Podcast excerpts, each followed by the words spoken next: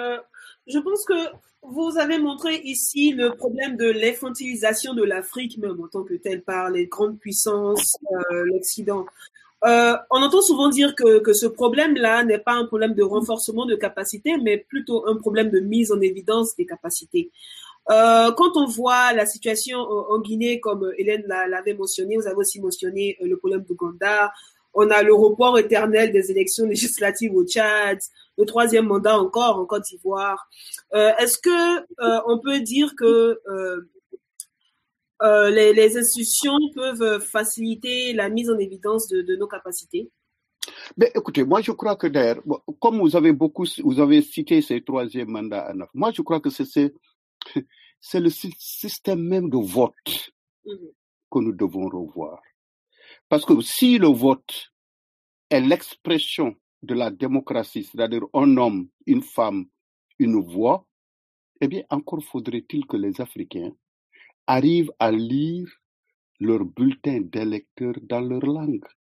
Il y a combien d'électeurs ivoiriens aujourd'hui qui savent lire les noms des candidats en français en Côte d'Ivoire?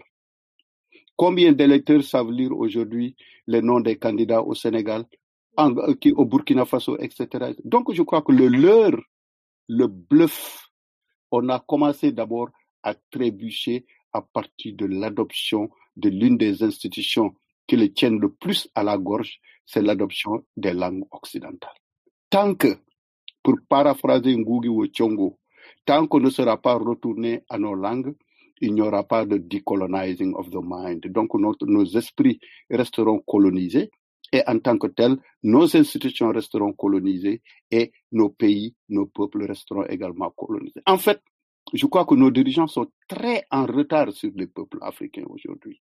Si vous regardez, que ce soit en Côte d'Ivoire, euh, je suis ce qui se, tous les jours, tu vois des jeunes dans les quartiers populaires d'Abidjan ou bien dans la campagne ivoirienne, des jeunes à Dakar ou dans la campagne sénégalaise qui se lèvent aujourd'hui, qui revendiquent une meilleure gouvernance, qui revendiquent une meilleure éducation, qui, revendiquent un meilleur emploi. Alors que font nos dirigeants?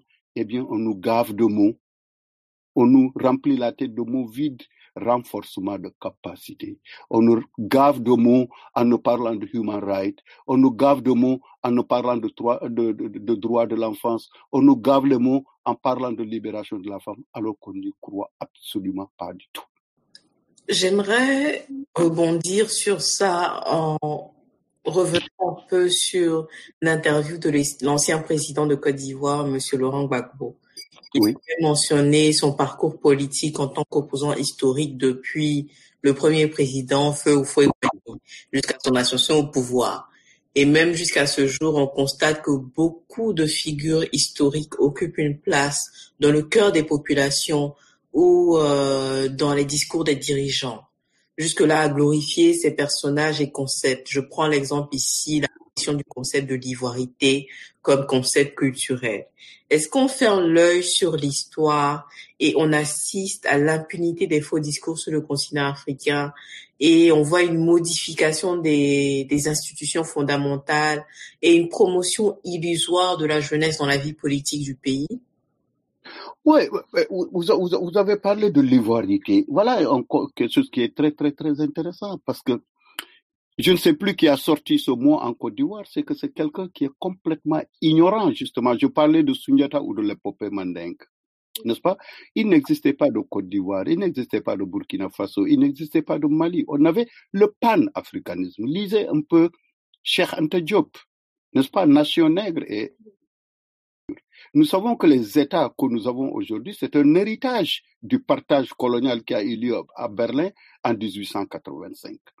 Et au lieu de repenser ces frontières, de les retracer sur des lignes qui correspondent à nos réalités historiques et, culturelles, nous les avons gardées. La plus grande monstruosité que cela a produit, c'est le cas du Sénégal et de la Gambie. La Gambie est un je petit, je dis pas petit pour euh, euh, pour par manque de respect, non. En matière de dimension, eh bien la la la, la Gambie, ça fait combien de kilomètres carrés? C'est comme une sorte d'os sur le corps sénégalais. Mm-hmm. Vous faites Vous portez, euh, le Sénégal et la Gambie est comprise dans le Sénégal. C'est les mêmes langues, c'est les mêmes peuples, c'est les mêmes familles. Et pourtant, pour traverser, il y a des frontières, il y a une douane, il y a le passeport, il y a le bac, on change d'argent, on change de langue. Comment voulez-vous qu'on construise, qu'on reconstruise l'unité africaine sans faire sauter, sans faire sauter tous ces carcans dans lesquels l'ère coloniale nous a, euh, enfermés? Nos dirigeants qui parlent de l'ivoirité, c'est qu'ils ne connaissent pas, si vous voulez. Euh, alors, voyez le paradoxe. Oui, on parle de l'ivoirité, on parle de Burkina Faso, et pourtant, quand, comment il s'appelle, euh, l'ancien président de Burkina Faso qui a fui, qui est réfugié en ce moment à Compaoré, mais où est-ce qu'il s'est réfugié? Il s'est réfugié en Côte d'Ivoire. Donc, vous voyez, c'est comme s'il n'avait pas quitté le Burkina, en fait. Autrement dit, il a fallu qu'il ait des problèmes. Eh bien, il commence à penser au pays de l'oncle, c'est-à-dire le retour aux sources. Voilà exactement ce que tu décrivais dans Khala n'est-ce pas? Euh, Ils ne sont ni poissons, ils ne sont ni viande, ils sont poissons et viande à la fois. C'est des chefs d'État qui ne connaissent absolument rien de notre histoire, qui ne connaissent absolument rien de nos cultures, qui ne connaissent absolument rien de notre passé. Ou bien alors, c'est des gens qui, les connaissent très bien et qui ont vendu tout ça à l'hôtel de leur propre intérêt. Euh, je pense que vous avez, vous avez parlé de, l'ignorance même de, des chefs d'État euh, en matière de, leadership en matière de, leur passé de, l'Afrique. Euh, on voit dernièrement, même avec les événements, même depuis euh, des décennies, que en Afrique, euh, les élections présidentielles riment avec stress national. En vrai, c'est comme si la démocratie est comme une utopie. Donc, sachant que le système de gouvernement qu'on a en Afrique a été en quelque sorte imposé au travers de la colonisation, est-ce qu'on pourrait dire qu'il existe une schizophrénie institutionnelle sur le continent africain? Ben écoute, moi je crois que ce qui se passe exactement, c'est schizophrénie dont tu parles, qui qu'on retrouve surtout chez les chez les chez les dirigeants. Mais c'est ce qu'on retrouve. Écoutez, moi je, il y a quelque chose que, je suis toujours ahuri. Bon, je parle de, de, de, de Côte d'Ivoire, c'est les circonstances. Je suis là en train de vous parler des nièces qui sont ivoiriennes. Mais ce que je dis de la Côte d'Ivoire, je le dis exactement également du, du Sénégal. Je vous donne un exemple. Vous voyez, par exemple, pendant les élections législatives, par exemple, ou bien les élections présidentielles, vous avez des gens quitté la capitale avec leurs 4x4 climatisés, costumes, cravates, qui vont dans les campagnes, qui font leur campagne, qui font et qui parlent aux paysans sénégalais en, en, en, français de la Sorbonne. Vous allez en Guinée, au lieu de parler le soussou, au lieu de parler le mandingue, on leur parle en français. C'est comme si nos dirigeants, en fait, vivaient sur une autre planète et qu'on se rappelle l'existence du peuple que quand il faut recueillir des voix. Donc nous, les peuples africains, nous sommes des pourvoyeurs de voix, mais nous ne comptons pas du tout dans les, j'allais dire dans les politiques de développement de nos pays, mais là ce serait également une erreur parce que, que je sache, je, je vous donne un exemple. Quand notre président actuel est venu au pouvoir, il a sorti euh, une sorte de, je ne sais pas, de, souris ou de, petit lapin de son chapeau. On a appelé les PSE. Hein. Donc ici, c'est le, le plan Sénégal émergent. Un plan Sénégal émergent dans lequel j'ai une copie ici. Il fait presque 400 pages. Vous savez combien de pages il y a sur la culture? Un paragraphe. Or, il ne peut y avoir de développement sans culture. La culture, ce n'est pas ce qui vient après le développement, mais c'est un préalable au développement. Donc, vous voyez, une fois de plus encore, quand nous faisons nos modèles économiques, nous ne, tenons pas compte de nos cultures. Quand nous faisons, par exemple, vous savez, jusque dans les années 80, euh, du moins au Sénégal, on parlait, oui, de plan décennal de développement. Comment on peut concevoir un plan de développement sans savoir combien d'enfants naissent ou meurent dans un pays chaque année. Comment vous pouvez faire une planification de la santé et de l'éducation sans savoir combien d'enfants naissent et meurent chaque année? Et comment savoir cela si on ne fait pas de recensement Comment faire le recensement s'il n'y a pas de route, il n'y a pas d'hôpitaux, il n'y a pas de véhicules? Comme à Abidjan, à Dakar, à Luanda, à Johannesburg, tout le développement est concentré dans la capitale. Ma connaissance de la Côte d'Ivoire est très limitée. Je suis sûr que si vous sortez 100 km d'Abidjan, vous retombez dans le 19e siècle. À moins que vous retrouviez à Yamoussoukro avec sa basilique. c'est une réalité. Voilà, on parlait de nos dirigeants. Au fouet de Boigny, le peuple travailleur dur, les planteurs de Côte d'Ivoire, au lieu de, de faire une politique, un village, un tracteur, qu'est-ce qu'ils trouvent de mieux comme invention? Des milliards pour construire une basilique. Je m'excuse. C'est la politique intérieure de la Côte d'Ivoire. Peut-être que je ne devrais pas intervenir, mais quand vous m'avez posé la question, je crois que c'est l'une des illustrations. Vous prenez notre dernier président, euh, Abdoulaye Wade au Sénégal. Qu'est-ce qu'il trouve de mieux à faire alors que les paysans sont aux abois? Il y a la main vente de nos produits agricoles. Eh bien, il construit au monument de la Renaissance à Dakar, qui a coûté plus de 30 milliards aux contribuables sénégalais. Voilà, si vous voulez, ce, ce disconnect de nos dirigeants qui vivent dans, dans deux mondes qui sont complètement différents. Vous pouvez nous parler un peu de votre film Samben, le pourquoi, le comment. Euh, on aimerait en savoir un peu plus. Oui, si vous voulez, moi je vois qu'il y a une sorte d'interconnexion entre les deux. Bon, on a parlé de la situation politique en Afrique, on a parlé de la situation économique en Afrique, on a parlé justement du monde particulier dans lequel vivent nos dirigeants. Eh bien, à mon avis, à notre avis, mon co-réalisateur et moi, des, l'une des sources des mots que traverse l'Afrique aujourd'hui, c'est qu'on nous a volé notre parole we lost our voices. Euh, et une des prémices, si vous voulez, de notre film, c'est que, en tant qu'être humain, nous sommes faits de chair et de sang, mais en tant qu'êtres sociaux, nous sommes faits d'histoire.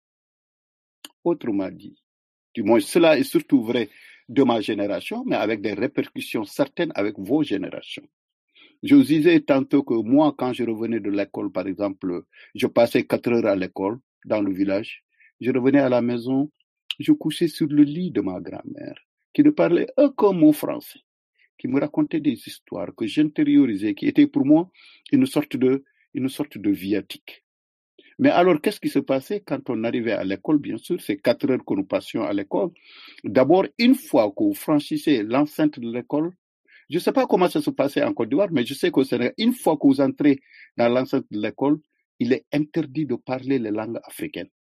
Et en fait, il y a quelque chose qu'on avait institué qu'on appelait le symbole. Si vous voulez, c'est une sorte de... Ça peut être un briquet, ça peut être un morceau de bois. Alors parfois aussi, pour vous humilier, c'était une corne. Si on vous surprenait en train de parler vos langues, on vous donne cette corne-là que vous portiez dans votre bras et tout le monde voyait que vous aviez cette corne.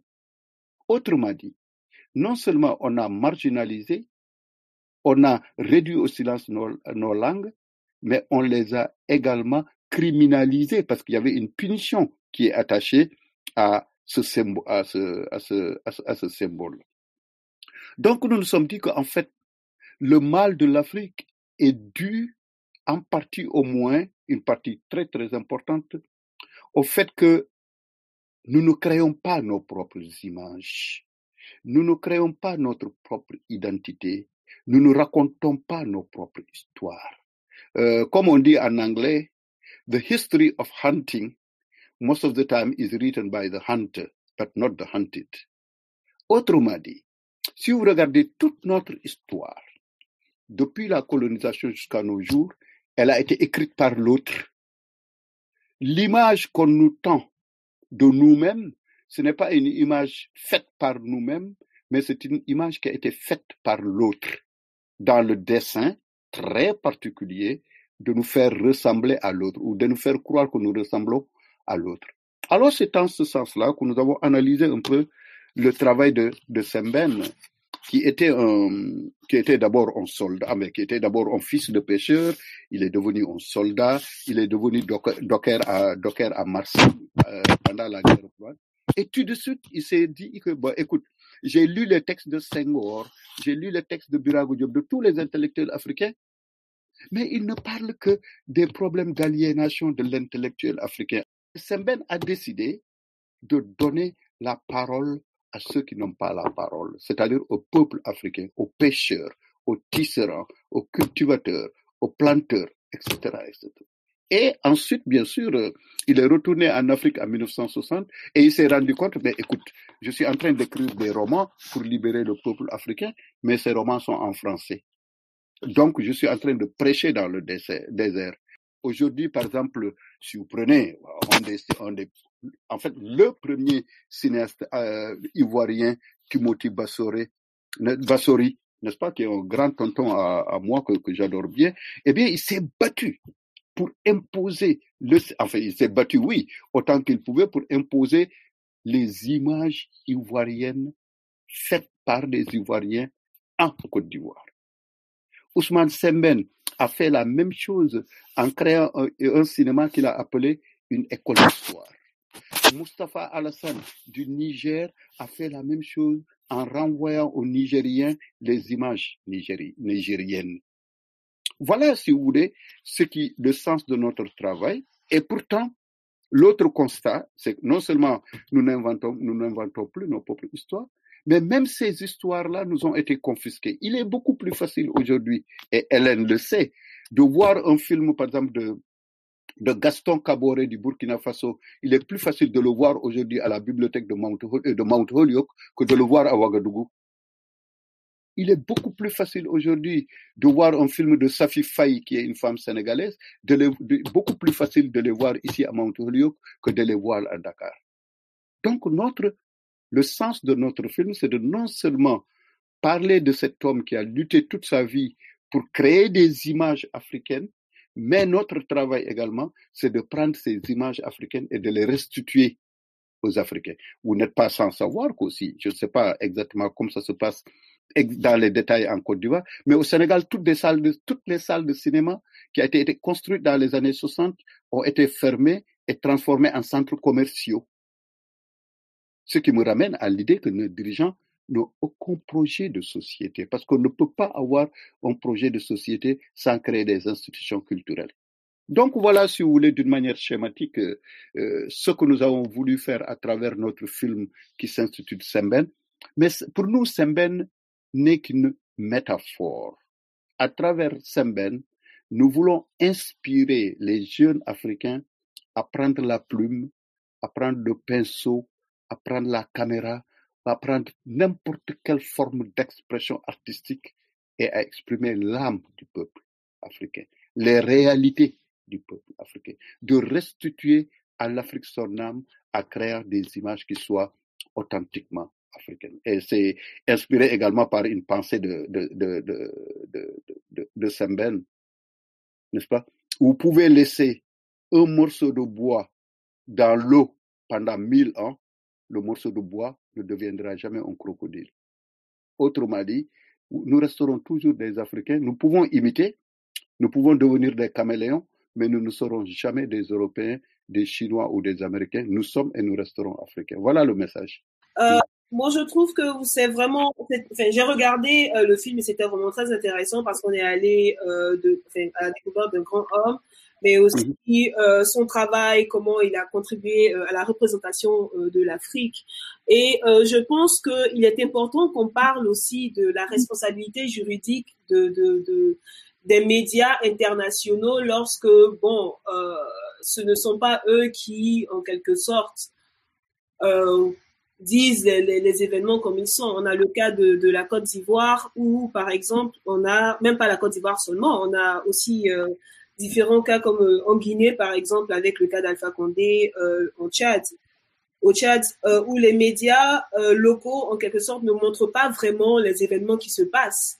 Mais mm-hmm ces événements-là sont, sont, retranscrits par d'autres médias tels que France 24 ou euh, TV5 Monde, mais retranscrits deux fois, par exemple dans le cas euh, ivoirien, de telle sorte que ça puisse contribuer à un message de haine. Donc, quand on voit, quand on voit tout ça et on voit comment est-ce que ces médias internationaux là racontent les histoires d'un point de vue, si je peux dire, avec un intérêt, Comment est-ce que vous pensez qu'on peut euh, les poursuivre en quelque sorte, si je peux dire ça comme ça?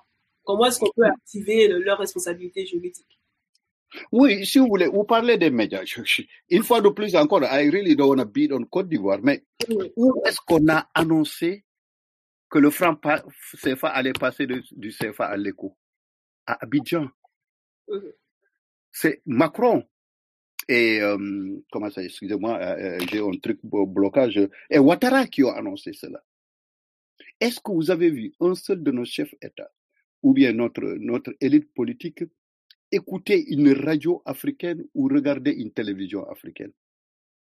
Est-ce que nous avons vu un chef d'État africain qui donne l'interview sur un événement important de son pays dans une presse locale? On préfère donner des interviews à RFI, à TV5 Monde, plutôt en Côte d'Ivoire que de donner, par exemple, quelque chose à Fraternité Matin, ou etc. Donc, et c'est extrêmement intéressant. Quand, par exemple, vous êtes au Sénégal et qu'on fait un reportage sur les événements qui se sont passés euh, à Abidjan, la plupart d'entre c'est des images que nous avons recueillies de TV5 Monde. Ça, c'est une réalité. Donc, et, ces médias occidentaux-là, mais ils ont leur propre agenda. RFI ne sera jamais la voix des Ivoiriens. RFI ne sera jamais la voix des Guinéens. RFI sera la voix de la France. N'est-ce pas? C'est une radio, euh, du moins surtout TV5 Monde, qui est la radio de la francophonie. N'est-ce pas? Je m'excuse. La francophonie a son propre agenda. De la même manière que cette langue française joue le même rôle que le français aujourd'hui au Sénégal, de la même manière que les médias.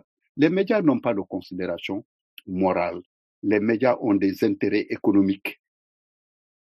Donc, il faudrait que ce soit nous, une fois de plus encore nous, les Africains, que nous créions nos propres institutions, que nous créions nos propres radios et, qu'on y croit. Mm-hmm. Alors là, j'insiste, c'est une chose de créer des institutions, c'est autre chose d'y croire. Mm-hmm. Exemple, quand le président sénégalais est enrhumé, il y a des hôpitaux au Sénégal, mais il va tout de suite en France quand, euh, je ne sais pas moi, quand le, quand le président euh, de Tunisie est malade, il ne lui reviendra, il ne lui, lui viendra jamais à l'idée de dire je vais aller à Abidjan me soigner. Il va en France. Donc, vous voyez, est-ce que vous avez vu un président ivoirien ou sénégalais ou guinéen dont les enfants étudient dans les universités africaines? Il n'y en a pas. Donc, oui, il y en a, euh, Hélène, c'est la même dynamique. Mmh Le tout, c'est dans la tête. Mmh si on est, par exemple, j'entends, je, suis tellement blessé, heurté quand j'entends, par exemple, euh, Macky Sall, de mon président de mon pays, de, oui, nous, les pays pauvres. Mais la pauvreté, elle est dans la tête. Une fois qu'on se voit petit, on mourra petit. Et une fois qu'un pays cessera de croire à sa propre grandeur, eh bien, il va cesser d'être grand. Mmh Mais c'est dans cette, ça, cet étau-là dans lequel nous, nous, avons même besoin de, de croire à nous-mêmes. Et c'est là, je crois que, encore une fois de plus, pour revenir à la question de la culture et à la question de l'éducation, si aujourd'hui, moi, j'étais décideur en Afrique, toutes les écoles en Afrique, le premier texte que les enfants liraient au lycée, ce sont les textes de France Fanon. Mmh ce problème de complexe d'infériorité. Nous ne ressemblons même plus à nous-mêmes. Nous avons honte de notre couleur. Nous avons honte de, de notre propre apparence. Nous voulons toujours imiter l'autre. Et il me semble que le sous-développement commence d'abord par ce sous-développement mental et psychologique. Mhm. Et qui fait qu'aujourd'hui, oui, euh, si, par exemple, bon, c'est, si vous voulez, c'est, c'est l'un des meilleurs. Quel est, quel est, comment il s'appelle encore l'ancien président qui, amène, qui était à la Cour pénale internationale? C'est Bagbo, hein? Oui, Bagbo. Mais sa première interview, il l'a accordée à qui? TV5. Mais voilà, exactement. Même lui, après neuf ans de silence, après neuf ans de silence et d'absence de Côte d'Ivoire, à qui donne-t-il, à qui, qui choisit, choisit-il pour sa voix au peuple ivoirien? En fait, on se demande même s'il parlait au peuple ivoirien, il ne parlait pas au peuple ivoirien. Non. il y en a, Hélène, comment est-ce qu'on peut croire à des institutions africaines dont le fonctionnement au quotidien est financé par des pouvoirs étrangers? Mm. Même si ce pouvoir, c'est la Chine. Même si ce pouvoir, c'est la Chine. Aujourd'hui, euh, si il y a un, événement, par exemple, en Côte d'Ivoire, quel est le médiateur? Mais le médiateur nous vient de l'Union européenne. Ah. Le médiateur nous vient de France. Les bénédictions nous viennent de, nous viennent de, nous, nous, viennent de France. Quand on veut organiser des élections dans son pays, la première chose d'abord, c'est d'aller en France et de, et de contacter l'Élysée pour voir si on en a la bénédiction ou non. Pour revenir à votre question, comment recréer cette confiance qui doit exister entre les peuples africains et les dirigeants africains. La seule manière que je vois, c'est de cesser, justement, c'est d'abolir ces institutions que nous avons héritées de, de, de, de l'ère coloniale pour que nous revenions ou que nous inventions. J'ai commencé cette interview en vous disant que l'Afrique passée ne reviendra pas. Il nous faut inventer une nouvelle Afrique. Donc, à mon avis, il faudrait qu'on s'inspire des institutions africaines, de la culture africaine, des réalités quotidiennes de l'Afrique pour créer des institutions nouvelles, crédibles, acceptables et compréhensibles par les peuples africains. Sinon, ce sera toujours un dialogue de sourds. Nos dirigeants n'iront dans les campagnes, n'iront voir les paysans qu'au moment où ils auront besoin de leur vote et après le vote, c'est terminé. Ici, par exemple, aux États-Unis, bon, je sais qu'en ce moment, il y a une crise, mais à chaque même, même pendant cette ben, ce qui fait l'aspect extraordinaire de cette crise-là, et quel, dans le passé, quel qu'ait le problème ici aux États-Unis, le vote, si vous voulez, c'était le fondement même de la démocratie africaine et euh, de la démocratie américaine. Le vote. C'est ce qui fait qu'aujourd'hui encore, grâce à... Il n'y a pas de constitution sans institution. Pardon, il n'y a pas d'institution sans constitution. Il n'y a pas de constitution qui ne soit comprise par le peuple. Je sais que ça peut sembler un diagnostic très, très, très, très pessimiste.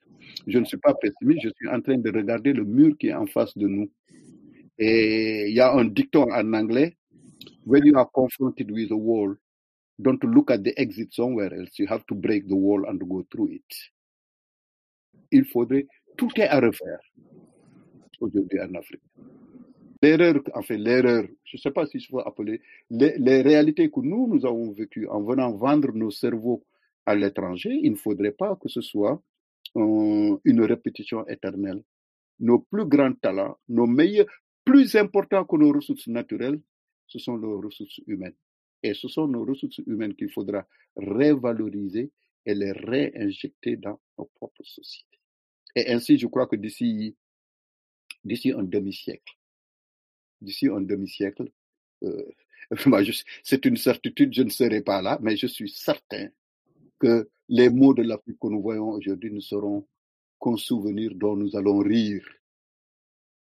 Nous allons rire des infirmités que nous avons aujourd'hui. Mais heureusement, heureusement, ce n'est pas une fatalité. Nous pouvons toujours nous réinventer. Voilà une autre leçon qu'on retrouve dans l'œuvre de Semben. Il n'y a pas de fatalité. L'homme est maître de son propre destin. Euh, vraiment, je pense que on ne sait pas comment vous remercier. Merci vraiment pour cette entrevue. Ben, c'est mon, plaisir. Vous m'avez donné l'occasion de radoter. J'espère que je n'ai pas radoté et que c'est consistant, mais non, je, vous parlais, du cœur et de la tête. quoi. Non, et je pense qu'on aimerait terminer avec cette question. Quel est le next move de Dr. Samba Gadjigo? Ben écoutez, je, moi je suis un idéaliste. À mon âge, je vous assure que je me vois encore comme un jeune homme de 25 ans. Chaque matin que je me réveille, j'ai un projet et je ne voudrais pas mourir dans mon lit. Voilà, si vous voulez. Moi, je crois que chaque matin que je me lèverai, j'aurai un projet. Que, qu'il réussisse ou qu'il échoue, ce n'est pas là le problème, mais euh, chaque matin, soit je suis en train d'enseigner, c'est-à-dire à, à, à, renouveler ma jeunesse au contact des jeunes. Et ça, c'est, c'est un défi que je, que je reçois que, tous les, tous les matins avec les bras ouverts. Donc, I welcome it. Et mon travail, ce n'est pas seulement Semben. Donc, si vous voulez, pour répondre directement à votre question, nous sommes, je suis, je viens de terminer un manuscrit qui est le, deuxième tome de la biographie de Semben. Vous, vous avez fait allusion à ça, euh, comment dire, une conscience africaine qui allait de 1923 à sa, sa naissance jusqu'à 56, la publication de son premier roman. Donc, ce deuxième volume, c'est de 1956 à, euh, à juin 2000, euh, à juin 2009, euh, le jour de son décès. Ensuite, ce livre-là a été, enfin, il a été terminé, il a été, il est déjà acheté par une compagnie de production qui veut en, faire un film. Donc, je suis aussi en train de travailler avec Hollywood pour la réalisation de ce film-là. Donc, bon, disons que D'ici cinq ans encore, j'ai deux projets sur lesquels je travaille, euh, en plus de mon enseignement. Alors, merci, docteur Gadigo. Ce fut un plaisir d'avoir euh, ce premier Tabac Palabre avec vous. Et euh, Tabou Family, on se donne rendez-vous à la prochaine édition de Sous l'arbre à palabre. Qui aura pour thème Woman Empowerment, soit l'autonomisation de la femme. Si vous avez des questions, N'hésitez pas à nous envoyer des messages en DM. On est toujours là pour vous répondre. Et si vous avez des témoignages aussi, on est toujours là, les amis. Vous pouvez nous retrouver sur les différentes plateformes euh, LinkedIn, euh, Spotify, YouTube, bien sûr Instagram. Et alors, on se dit euh, à la prochaine.